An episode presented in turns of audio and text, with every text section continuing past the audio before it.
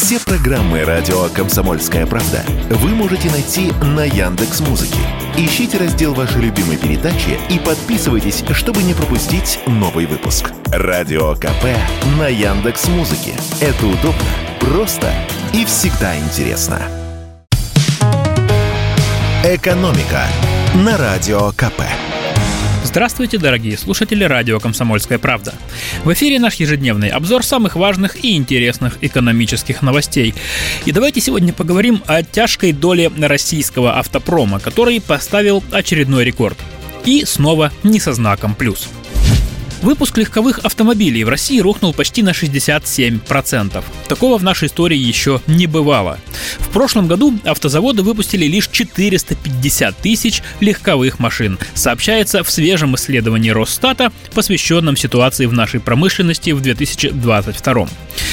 450 тысяч легковушек – это исторический минимум. Даже в кризисном 2009 году, когда падение составило 60%, с наших конвейеров сошло около 600 тысяч легковушек. Но если посмотреть на статистику повнимательнее, то станет видно, что не все так плохо. Как говорится, чем гуще мрак, тем ближе рассвет. Общий индекс промышленного производства в России в 2022 году практически не изменился. Падение по сравнению с 2021 годом составило лишь 0,6%. Значит, у нашей промышленности есть хороший потенциал. Ну, будем себя этим утешать. Думаю, не нужно лишний раз объяснять, почему произошло такое сильное падение в автопроме.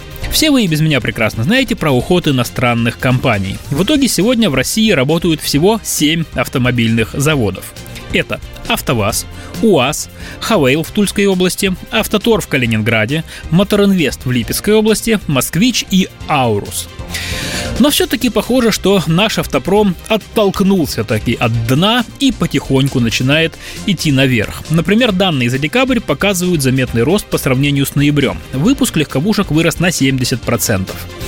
Сейчас на нашем рынке появляется все больше китайских производителей, да и АвтоВАЗ собирается в этом году выдать 400 тысяч автомобилей. Всего же в этом году российские автозаводы вполне могут выпустить до 600 тысяч новых машин.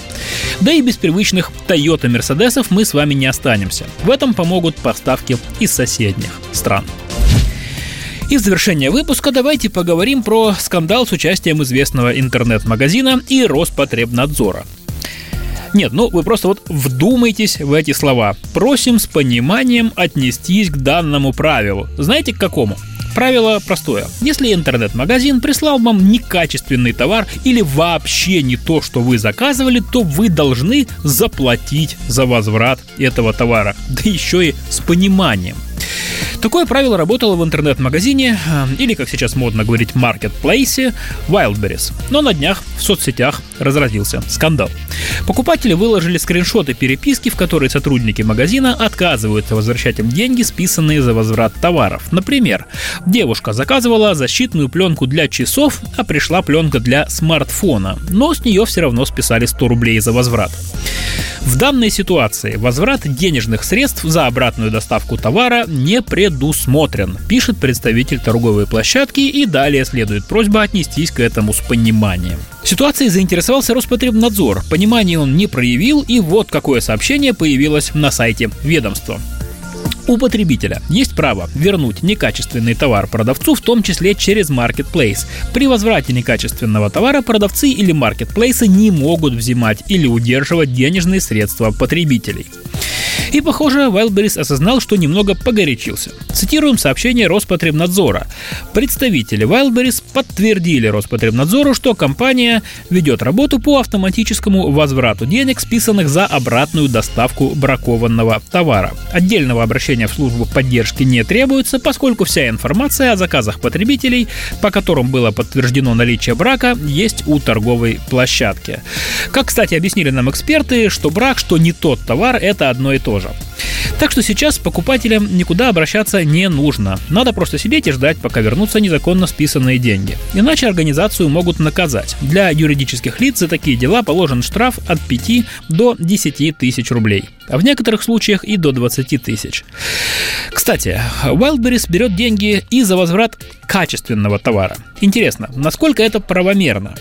Как объяснили в Роспотребнадзоре, за возврат качественных товаров, купленных по интернету, деньги брать можно.